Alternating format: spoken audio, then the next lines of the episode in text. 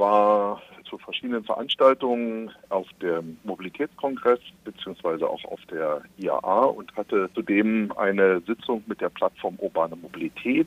Das ist ein Gemeinschaftsprojekt sogar mit dem VDA und wollte dann vom Konferenzzentrum wieder auf das Messegelände und hatte einen Stoffbeutel dabei mit meinen Unterlagen, mit meinem Laptop und darunter eben auch so 20, 25 Ausdrucke eines Papiers, mit dem, über das wir in der PUM diskutieren wollten. Und dann hat mich Security gestoppt und kam Polizei dazu und dann hat das eine ganze Weile gedauert, bis das alles überprüft war. Ich habe meinen Dienstausweis gezeigt, ich habe darauf hingewiesen, dass das sogar ein Papier ist, ganz offizielles Papier unserer Behörde für die äh, Plattform Urbane Mobilität mit dem VDA, aber das hat alles nichts benutzt. Man hat mich da überprüft und warten lassen und so war dann die Podiumsdiskussion quasi so gut wie vorbei, als ich dorthin gekommen bin und dann ging es auch nicht mehr daran teilzunehmen. Aber dann wäre meine Frage jetzt, wie das sein kann, weil ich habe Ihr Papier auch gelesen und da wird zwar das Auto kritisiert, vor allem im öffentlichen Raum, aber doch sehr sachlich und es sind Illustrationen dabei und es trägt vor allem oben ganz dick das Wappen der Stadt Bremen. Also das ist dann irgendwie schwer verständlich, wie das an Stein des Anstoßes gewesen sein konnte. Wie gesagt, und ich mein mein Beitrag für die IAA war ja auch wirklich als ein Sachbeitrag gedacht, also keinerlei Polemik drin oder irgendwas, sondern wirklich ein Anstoß, gerade auch gegenüber denjenigen, die äh, Autos designen und produzieren und für den Markt vorbereiten, dass das kein guter Weg ist und dass das dann so, ein, äh, so eine Reaktion bei der Security erzeugt, war auch für mich ein großes Erstaunen.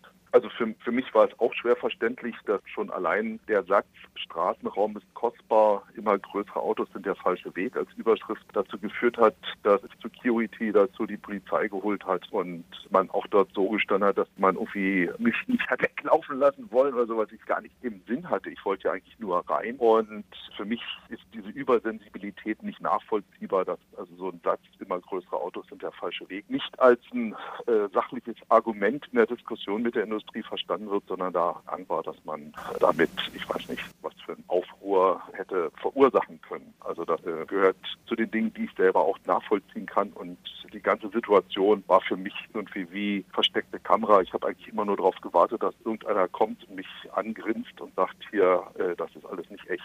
Aber das ist nicht passiert, das war echt. Aber so ein Positionspapier eignet sich ja eigentlich auch nicht für irgendwie große Agitation zumindest so wie ich das gelesen habe. Trotzdem zeigt es ja dann, dass die Polizei da irgendwie schon sehr nervös war, dass vielleicht irgendwas passieren könnte. Ja, also das war eine Übersensibilität, die bei, bei ich glaube mal vor allem bei den Security-Leuten, die auf der Messe waren. Der Inhalt ist etwas, was wirklich sehr sachlich ist und auch sehr begründet. Also jeder kennt, egal ob es bei euch in München ist, ob es bei uns in Bremen ist, in Berlin oder Köln. Wir haben A zu viele Autos und B zu große Autos im Straßenraum und da, wo früher zehn Autos standen, können heute vielleicht nur sechs oder sieben stehen, einfach weil die länger sind und das passt einfach nicht mehr und diese großen Autos passen sozusagen nicht in die Zeit und die passen nicht in die Voraussetzungen, die wir in den engen Straßen in München genauso wie in Bremen haben. Laut dem Wissenschaftszentrum Berlin für Sozialforschung sind es in München irgendwie 19 Prozent der Verkehrsfläche der Stadt, die von Autos eingenommen werden. Ja, und wenn dort die Autos immer größer werden, dann wird die Fläche ja auch immer größer und die haben wir einfach nicht. Also die Straßen sind begrenzt, die sind eng und damit müssen wir effizienter umgehen und deshalb auch diese Aussage, immer größere Autos sind der falsche Weg. Also Sie würden sagen, es ist nicht unbedingt die Anzahl, sondern eher die Größe in dem Fall? Es ist beides. Es ist beides. Also wir müssen in unseren Straßen das effizienter handhaben. Es geht nicht, dass Gehwege zugeparkt werden oder Radwege oder Feuerwehr oder Müllabfuhr nicht durchkommt. Und in Deutschland ist es ja auch noch so merkwürdig, dass wir überall überall dort, wo Autos nicht parken sollen, Poller aufstellen. Wenn man mal in Kanada oder USA unterwegs ist, dann sieht man, das geht auch ganz anders, dass dort Regeln eingehalten werden. Und Regeln einhalten ist der eine Punkt. Und das zweite ist auch, dass man sagt, Straßenraum ist kostbar, dann auch das über den Preis zu steuern. Und dann wäre es auch nur richtig, wenn große Autos mehr bezahlen als äh, kleine oder für große Autos mehr bezahlt als für kleine und damit also auch ein Setzt. Das ist eine zweite Möglichkeit, die im Augenblick in Deutschland noch nicht da ist, die man aber diskutieren muss. Ja, oder vielleicht sowas wie ein Anwohnersystem. Ja, bei, auch bei dem äh, Bewohnerparken ist es ja im Augenblick so, dass in den meisten Städten noch die alten 30 Euro 70 gelten und die kommen immerhin noch aus D-Mark-Zeiten. Also da hat man überhaupt keine Preisanpassungen vorgenommen. In der gleichen Zeit ist bei euch die Kurzstrecke vom MVV 70 Prozent teurer geworden. Also da stimmt irgendwas nicht und das muss man nachregulieren. Aber eigentlich ist es eine ganz normale Sache in der Marktwirtschaft, dass man für etwas, wo es ein hohes, eine hohe Nachfrage gibt, mehr bezahlt als für Dinge, wo es eine geringe Nachfrage gibt. Und Straßenraum ist definitiv etwas mit hoher Nachfrage. Und wir müssen sehen, also Carsharing ist dabei eine ganz wichtige Antwort, dass wir sagen, also viele Leute brauchen ja das eigene Auto nicht wirklich, um damit täglich zur Arbeit oder zur Ausbildung zu kommen, sondern haben es für Urlaub und irgendwelche Freizeitaktivitäten oder mal zum Großeinkauf. Da ist Carsharing der bessere Weg. Das ist etwas, was wir in Bremen sehr promoten, dass man,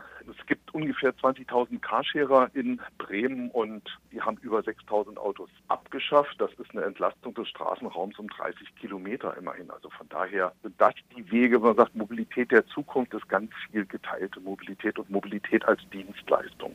Ja, vor allem, wenn dann noch so Sachen wie Stadtbegrünung oder sowas auch noch dazukommen. Da wird ja auch Platz benötigt. Ja, also ich meine, es gibt ganz viele Dinge, die ihren Platz im Straßenraum beanspruchen, fängt an bei Elektromobilität. Die Ladesäulen brauchen Platz. Das geht weiter über die Geschichte mit den ganzen E-Scootern, Lastenrad-Sharing, E-Moped-Sharing. Das braucht auch alles Platz, wenn man das geordnet machen will. Und natürlich auch Carsharing-Stationen und Anpassung an Klimawandel. Das heißt Begrünung, Entsiegelung sind auch Dinge, die Platz brauchen. Und ebenso Logistikkonzepte. Also wir haben ja immer mehr Auslieferungen mit E-Commerce, die auch Lieferzonen haben sollten, damit diese Lieferwagen nicht immer in zweiter Reihe stehen. Und jetzt nochmal zurück zu der Größe der Autos. Wie, wie verträgt sich das denn, wenn, wenn zum Beispiel jetzt VW sagt, sie wollen immer noch 50 Prozent ihrer Autos als SUVs äh, verkaufen oder zumindest als Ziel haben? Das steht dem ja eigentlich total entgegen. Also die Größe der Autos ist natürlich ein Problem vor allen Dingen in den Städten, da wo der Straßenraum knapp und kostbar ist. Und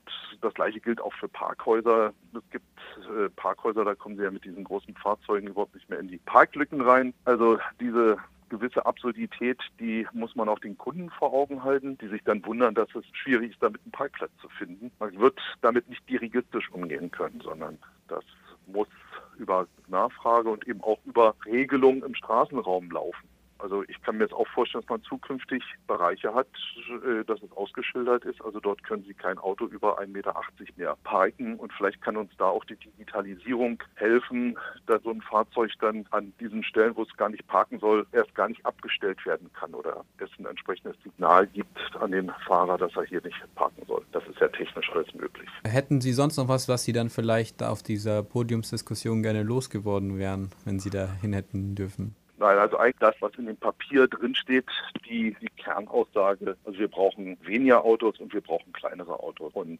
dazu ist dann eben wichtig, dass wir Carsharing also dass wir Zugriff auf ein Auto, ohne es besitzen zu müssen, zu einer großen Normalität in unseren Städten machen.